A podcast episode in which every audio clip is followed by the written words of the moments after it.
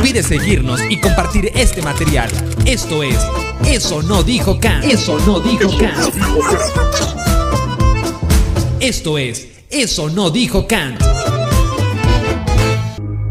dorime, interimo ad appare dorime, ameno, ameno, lancire, lanciremo, dorime, ameno,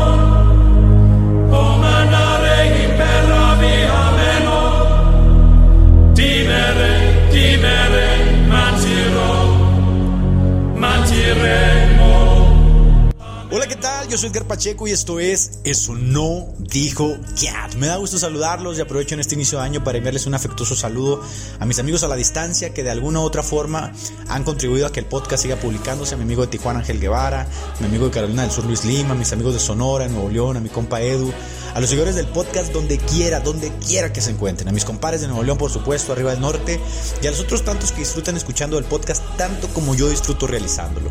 NDK es un podcast pequeño, humilde, elaborado con los medios al alcance, pero hecho con mucho cariño y con mucha sinceridad. Así que prepara tu cafecito, tu cervecita, tu mate y quédate porque hoy vamos a hablar de un tema interesantísimo. Hoy vamos a hablar de la más fuerte batalla por librar. Hoy vamos a hablar de la pornografía. ¡Comenzamos!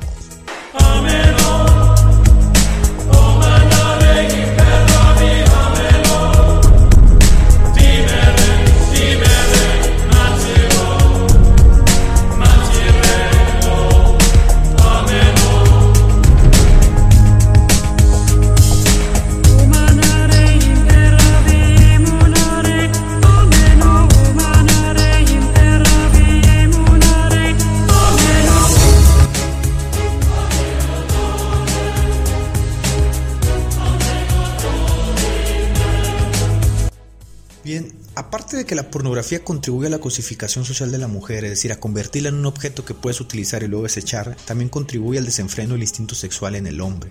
Atrofia la capacidad intelectual y la formación de vínculos sociales duraderos, por lo menos eso dice Gary Wilson en su libro Tu cerebro y el porno. Afirma que los estudios clínicos en torno a la sinapsis se atrofian de tal manera que hay un punto en el que se llega a ver la vida en torno al fetiche sexual. Es decir, eh, las personas que consumen cotidianamente pornografía llegan a un punto en el que todas sus pláticas, comentarios, ideas, pensamientos o acciones están matizadas en menor o mayor grado por la sexualidad. Sé que estás pensando, yo no consumo pornografía habitualmente. Eso es el error. Nosotros consumimos pornografía habitualmente, toda la sociedad, y eso es justo lo que quiero abordar en el podcast. También sé que hay cientos de artículos que hablan a favor de todo esto, incluso existen psicólogos que para tratar la frigidez recomiendan consumir pornografía, pero el punto no es necesariamente ese, sino el que se ve desde la perspectiva de una persona como tú, o como yo, o como otros, que sin desearlo, de pronto son arrojadas a las fauces de una expresión obscena como la pornografía, que terminan transformando la, la manera en que nosotros interpretamos o vemos la vida eh, creando obviamente una discrepancia entre la ficción y la realidad. Esto no es exclusivo de la pornografía, ¿no? Sé que también eh, se da con la comida. De hecho hay un término para referirse a ello, el food porn, que alude a esas personas que encuentran una suerte de satisfacción al contemplar imágenes de alimentos. La llamada libertad sexual, que se celebra en Occidente como parte fundamental del empoderamiento femenino y por tanto de la evolución y progresión positiva de la sociedad, tiene tantas ramificaciones negativas que no sabría ni por dónde empezar. Pero bueno, vamos a empezar. Antes de continuar, quisiera hacer una advertencia a las personas que son susceptibles para que se abstengan de escuchar este podcast. También, si hay menores de edad o personas que pueden verse sorprendidos y no lo deseen, por ciertas palabras gráficas que voy a usar, por supuesto, yo les eh, animaría a que no escucharan este podcast y continuaran su vida como si nada pasase. Las demás personas que van a escuchar este podcast, eh, quiero decirle que no lo estoy abordando necesariamente desde una postura religiosa, aunque sí voy a dar ciertas implicaciones religiosas para ello, pero entender que este no es un problema necesariamente religioso, sino un problema que nos atañe como sociedad a todos. Siendo así, Empecemos. En el 2014 en Francia, el autor Paul McCartney, que no es el mismo que cantaba con los Beatles, colocó una obra artística de más de, más de 10 metros en, ese color verde que hacía alusión a un consolador anal en plena plaza de París. Obviamente esto causó muchísima, tremenda indignación y dividió de inmediato la opinión pública porque estaba entre quienes consideraban aquello como algo grotesco, obsceno y perturbador y estaban los que defendían aquello aludiendo a la supuesta libertad artística del autor. El autor tuvo que dar la cara y dijo que en realidad aquello era un árbol y no era para menos porque la gente quería destruirlo.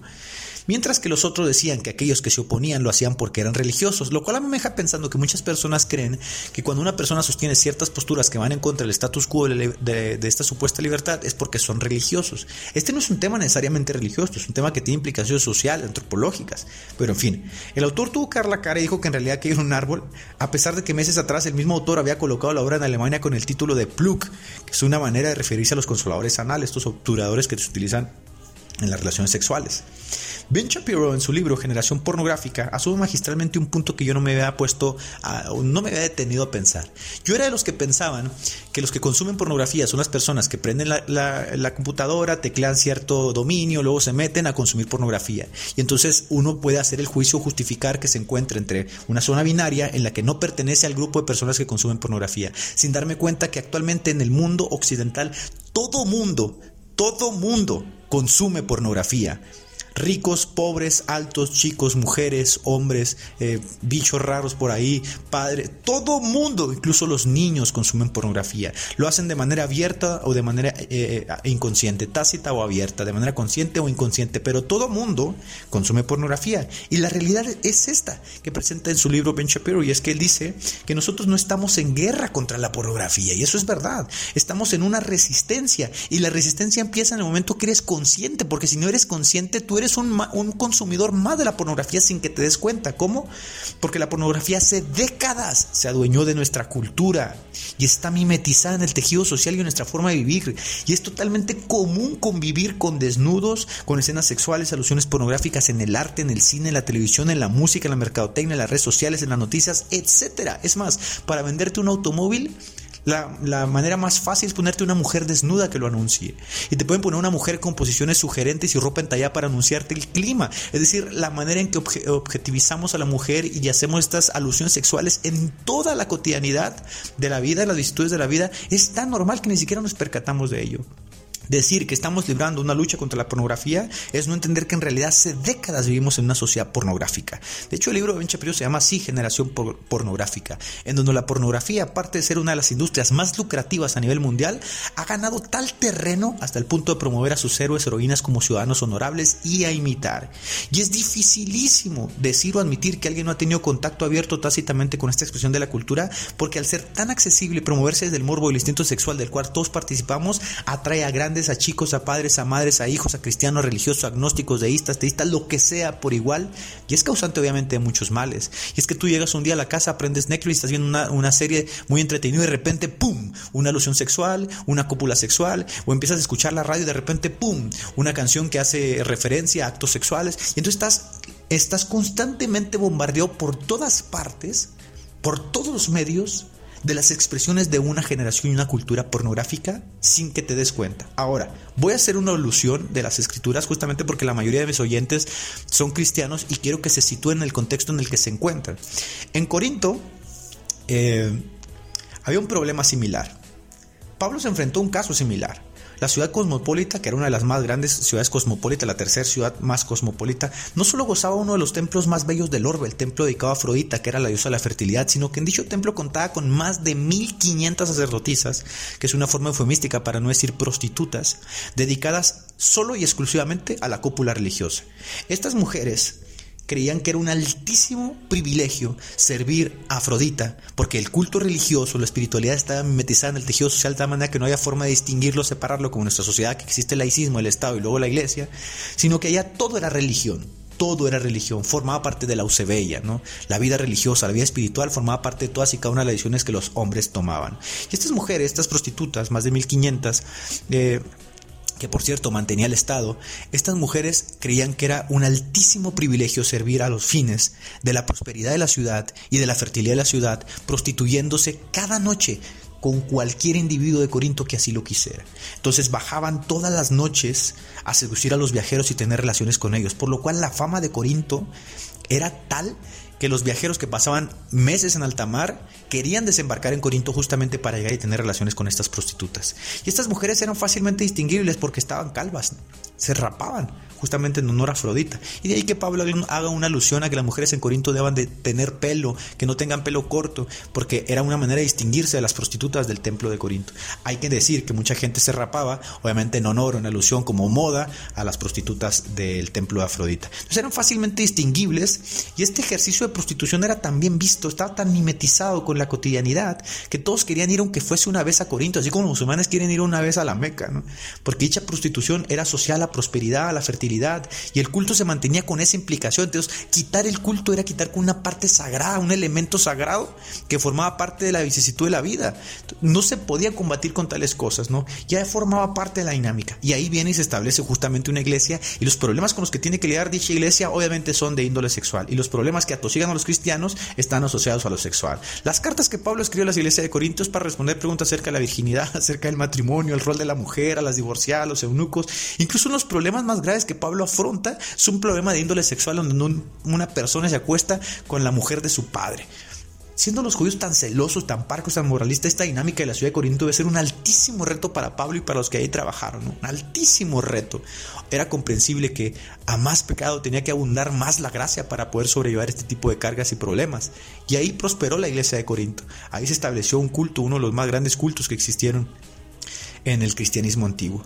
Nuestros antepasados, por su parte, que fueron muy sabios y la sabiduría ancestral todavía nos alcanza, yo no creo en esa idiotez que muchas personas piensan que entre más atrás retrocedas, más estúpida es la gente. No es así. Nuestros antepasados supieron entender y conjugar que la reglamentación sexual juega un papel imprescindible en la dinámica sexual de la sociedad. Y comprendieron que si algo distinguía de las bestias a los hombres era justamente el autocontrol. Las religiones, ancladas obviamente en la sociedad y formando parte antropológica de todas las sociedades, establecieron y embellecieron estos postulados y los sentenciaron como parte de una moral vertical. Es decir, dijeron, estos postulados vienen de Dios. Hay que decir algo claro aquí para no atenuar mucho el tema como si fuese religioso. La cópula, el instinto sexual, es una propensión innata en el ser humano. Es decir, participamos de ella hombres y mujeres por igual de forma instintiva y natural. Y estos impulsos sexuales, no hay nada de qué avergonzarse en ellos porque tienen un fin. Es decir, no están ahí simplemente por, eh, de forma aleatoria o subjetiva, sino que tienen un fin, la perpetuación. Y la perpetuación y el sentido de supervivencia, el sentido de... eh, el sentido de supervivencia y la perpetuación son dos de los impulsos más fuertes con los que el ser humano cuenta. Entonces la cópula es una propensión innata en el ser humano y no hay nada, nada de malo en ella. De hecho, el matrimonio es la repercusión social, la conclusión social natural que el hombre ha creado como un método de regulación de dichos impulsos. El hecho de que exista el matrimonio en la sociedad y que ha existido en la mayoría de las culturas en todo el orbe, en todo el planeta, es la evidencia de que se ha regulado una y otra vez la conducta, la conducta, conducta sexual por una sola razón. Porque estos impulsos a la postre pueden traer consecuencias. Y esto lo demostró en su libro Unwin, que analizó 86 culturas en torno a la sexualidad y demostró que las culturas que ponían freno o refrenaban la actividad sexual con ciertos criterios florecían cultural, artística, espiritual e intelectualmente. El matrimonio, eh, el matrimonio se creó como un método de regulación de dichos impulsos y a la postre, sea que lo pensara o no, el matrimonio eh, ha significado una de las instituciones humanas más poderosas que el hombre ha creado porque surge justo como una respuesta a esa tensión biológica de la reproducción y termina constituyéndose pináculo de la evolución social porque el matrimonio, a diferencia de las bestias donde el macho no asume responsabilidad por sus crías ni siente algún impulso biológico a la fidelidad de su progen- progenie, el matrimonio en el ser humano fuerza al hombre a la responsabilidad y a la protección, lo que al pasar el tiempo forma la sociedad y posteriormente eleva al hombre de su estado bestial. Y todo inicia con la regulación sexual. Continuamos. interrimo ad appare dorime ameno ameno lancire lanciremo dorime.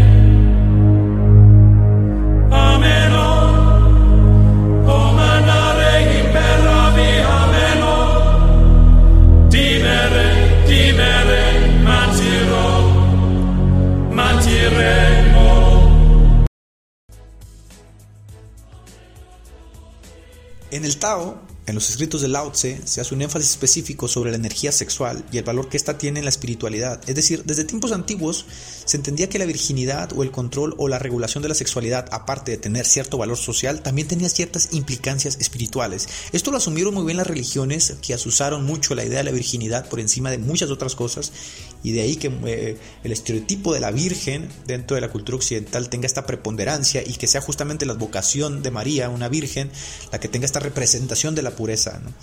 Eh, ¿Cómo lo sabían nuestros ancestros? Esto lo más seguro es que lo experimentaban. Hablamos entonces de una evidencia anecdótica que se transmite de generación en generación y que en otro tiempo se le dominó sabiduría a los dichos antiguos, porque dichos consejos o ideas se fundaban sobre la experiencia, sobre la vivencia paulatina. Cuando la civilización se exige cada vez más requerimientos, cuando el arte de vivir se vuelve muy complejo, suelen ramificarse muchas ideas y en estas ideas pueden justamente surgir, eh, no sé, como estos eh, huecos, como estos boquetes en la barda, diques por donde luego empieza a gotear el agua. Entonces aquí empezamos a entrar a terreno escabroso. En las sociedades primitivas, la búsqueda y la necesidad de alimentos ese era el impulso y motivación principal y ocupaba gran parte del tiempo y de la vida. Nuestros antepasados eh, mucho tiempo lucharon por proveerse de alimentos y la energía que tenían se les iba en la mayor parte del tiempo justamente como cazadores y como recolectores, básicamente en sobrevivir, que es uno de los impulsos más fuertes que hablamos ahorita. Esta motivación o este impulso ocupaba gran parte del tiempo y de su vida. Pero cuando la civilización empezó a asegurarse eh, que no faltase el alimento, el impulso sexual se vuelve de inmediato el impulso dominante y se proyecta obviamente en el vivir y en las expresiones de la sociedad. Así como nuestros antepasados fueron capaces de cercar para protegerse los animales, sembrar para proveerse de alimento como expresiones de ese instinto de supervivencia, así también el impulso sexual tiende a proyectarse en la sociedad y lo acabamos de ver justamente en esta obra de arte de estructurador anal que mencioné al principio, porque se empieza a expresar porque ahora es el impulso dominante. En los animales, la propensión al apareamiento está controlado por el instinto, es decir, los animales copulan en cierto instinto. De hecho, decimos cuando un perro, cuando un caballo, cuando un asno eh, está a punto de copular, decimos ha entrado una etapa de celo, porque es una etapa específica. Parece que su reloj biológico determina el tiempo que inicia y que dura, pero como el hombre es un ser autocontrolado en gran medida, el deseo sexual no está regulado, es decir, puede copular diariamente si lo quiere y vivir para ello. Por ello las sociedades fueron imponiendo restricciones que obligasen al individuo a controlarse y canalizar sus impulsos de forma adecuada, porque de otra manera este impulso sexual proyectado en la sociedad obviamente devienen muchos males. Unwin dice que la fuerza del impulso sexual, cuando es controlado, desemboca en la maravilla del arte, la inteligencia, la espiritualidad y la cultura, eh, pero ¿Qué pasa cuando una sociedad deja de tener o imponerse restricciones en torno a lo sexual? Bienvenido a la generación pornográfica. Nacen las exageraciones. Alguna vez, platicando yo con un buen amigo, me comentaba que esto ha sido común en todas las sociedades. Decía, eh, estás exagerando. Decía, si miras a Roma, si miras a, Grecia, te vas a dar cuenta que existía el culto fálico. Eh, eh, siempre ha existido esta tendencia a la obscenidad o a la degradación sexual. Eso es falso, totalmente falso. En el libro de Obscenidad y Pornografía de Marco Aurelio de Generi, que es uno de los mayores expositores del tema a nivel mundial, afirma que el culto fálico no tenía implicaciones sexuales, sino religiosas. El culto al falo se fue desarrollando paulatinamente como una forma de ahuyentar el mal de ojo, que en tiempos pasados era uno de los males más temidos en las sociedades. De hecho, mostrar el trasero era una de las formas en que se ahuyentaba a los demonios. Y tengo justamente aquí una cita de Martín Lutero donde dice que cuando se batía en cruentas luchas contra Satanás, él lo que le decía era lámeme el trasero. Cuando Miguel Ángel dibujó a Dios en la capilla sixtina o hizo esta alusión de la vocación divina, lo dibujó con el trasero desnudo porque era una forma de ahuyentar el mal de ojo. Es decir, lo que para nosotros tiene esta obscenidad o este morbo, o este morbo en la antigüedad no siempre era así, y este culto al falo no necesariamente se veía desde una perspectiva sexual morbosa. Todo lo contrario, de hecho las representaciones artísticas que hay del miembro viril en la antigüedad eh, se dibujaba el miembro viril de forma pequeña, porque esto hacía referencia a la virtud, a la templanza y al autocontrol, mientras que los miembros grandes de los hombres representaban a los daimones, a los demonios, a la lascivia, a la degeneración. Y es así que el mismo Aurelio de Generi afirma, rastreando de forma magistral en su libro La literatura erótica de todos los tiempos, que la fijación con el miembro masculino grande siempre ha sido una exageración de la lascivia y por tanto de la conducta inmoral, de la conducta degenerada, que tiene por fin despertar los sentimientos eróticos o sexuales del hombre. Y es así como se ha logrado y se ha ganado el papel dentro de lo, de lo perverso. Si tú te fijas, la pornografía juega mucho con esta ficción en la que hace alusión a este tipo de comentarios, como lo dice de en la que juega con la lascivia, juega con la degradación, con, la, con lo moral, con lo obsceno. La iglesia no es que haya inventado los tabúes o restricciones sexuales. Eh, estos tabúes o restricciones sexuales han formado parte del accidentado y evolutivo proceso de las sociedades por elevarse, por, vaya, superarse. Y en caso sea la religión forma y formará un papel preponderante en la lucha por contribuir también a dicho embellecimiento. Entonces, vivir en una sociedad pornográfica tiene implicaciones altísimas. Quédate conmigo, continuamos en Eso no dijo Kant. Dorime, appare dorime, ameno, ameno, lancire, lanciremo, dorime,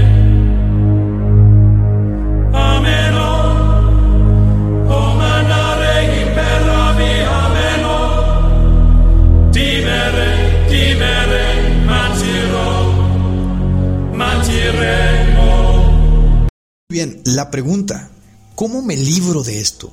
¿Cómo salgo de esta vorágine destructiva?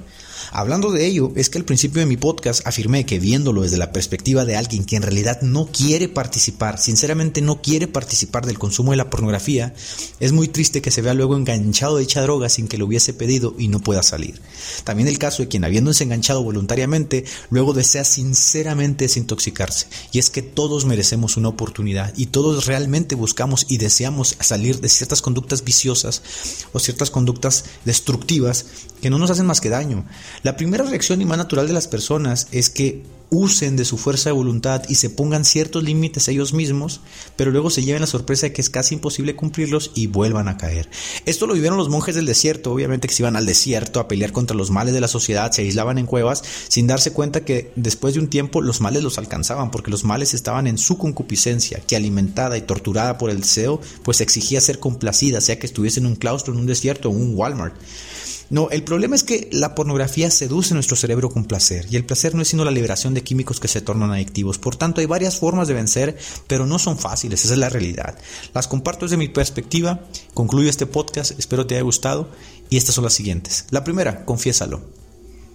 Dilo con tus labios. Cuéntaselo a alguien de confianza, díselo tengo un problema con el consumo de pornografía. Esto ayuda más de lo que te imaginas. El sesgo de confirmación suele encadenar y reforzar las conductas. El decir tengo un problema resetea nuestra mente y le da un respiro. Y no por nada, cuando a los grupos de alcohólicos se trata del problema del alcoholismo, lo primero que se le pide hacer a los pacientes es decir soy un alcohólico. Así que confiésalo, dilo. Rompe la barrera de la vergüenza que está ocultando justamente esa vorágine destructiva. Confiésaselo a alguien y vas a sentir un alivio de saber que estás luchando contra un problema real. Cuando las personas mantienen ocultos sus vicios, por lo general los empiezan a destruir por dentro. Dos, si eres cristiano, sería bueno procurar asear tu mente. La mente puede convertirse en una vorágine de destrucción sin que te des cuenta. Por ello Pablo dice en Filipenses, todo lo bueno, todo lo justo, todo lo amable, lo que es de buen nombre, si hay virtud alguna, si hay algo digno de elogiar, en esto pensad. Y así, pensando bien, es como se vence al mal pensamiento y hay que saber cómo pensar. Tanto como se vence al mal, con el bien, Así también se vence el mal pensamiento pensando correctamente. Por tanto, sostén la lucha de pensar, aprende a pensar bien. San Ignacio de Loyola, en sus ejercicios espirituales, elaboró una forma de lidiar con los pensamientos, algo muy parecido a lo que hace el budismo con la meditación, y es callar. Ten un retiro de silencio para que por lo menos por un día sin hablar conozcas cómo funciona tu mente y esos pensamientos vagabundos que constantemente están haciendo mella y golpeando como una molécula suelta que golpea por las paredes para que puedas reeducar tu pensamiento. Es decir, no es fácil. Sé que en esta sociedad en la que tienes que trabajar de 8 o 10 horas, tomarse un día para estar en silencio, en silencio, sin decir ni una sola palabra, ya es pedir mucho. Pero en realidad, si de verdad quieres y te propones luchar contra este tipo de problemas, a la postre los vas a vencer. Ponte una cinta en la boca, aíslate en un cuarto y calla. Aprende a pensar. 3. Reeduca tu conciencia. Cuando la conciencia está atormentada por lo impuro, suele ver todo en términos impuros. Reeducar la conciencia es saber que hay cosas que verdaderamente están fuera de nuestro control, sobre las que no tenemos dominio o poder. Por ejemplo, yo puedo haber visto una imagen sexualmente explícita sin desearlo, una imagen que me asaltó de repente, que me, se me clavó en la vista sin que yo lo quisiera. No hay culpa en ello y por tanto no lastimo mi conciencia, ni me esfuerzo mucho más allá de lo que no estuve en mis manos, pero aspectos específicos donde la pornografía sea un torrente el cual estás bebiendo, sí hay que clausurarlos totalmente, tanto como se le quita a un alcohólico la botella. Y esta parte es, es imprescindible porque probablemente sea una fuente o dos fuentes de donde estás bebiendo y estas partes hay que clausurarlas totalmente. La pornografía destruye, lenta pero sin falla, por lo cual siempre es bueno entender que no somos un cuerpo reducido a impulsos, sino un espíritu sujeto a un cuerpo, y que dicho espíritu es animoso, por lo cual si provees para el espíritu, el espíritu del espíritu cosecharás vida. No proveáis para los impulsos de la carne. Provee para los impulsos de la carne cosecha muerte. Entonces, andad en el Espíritu.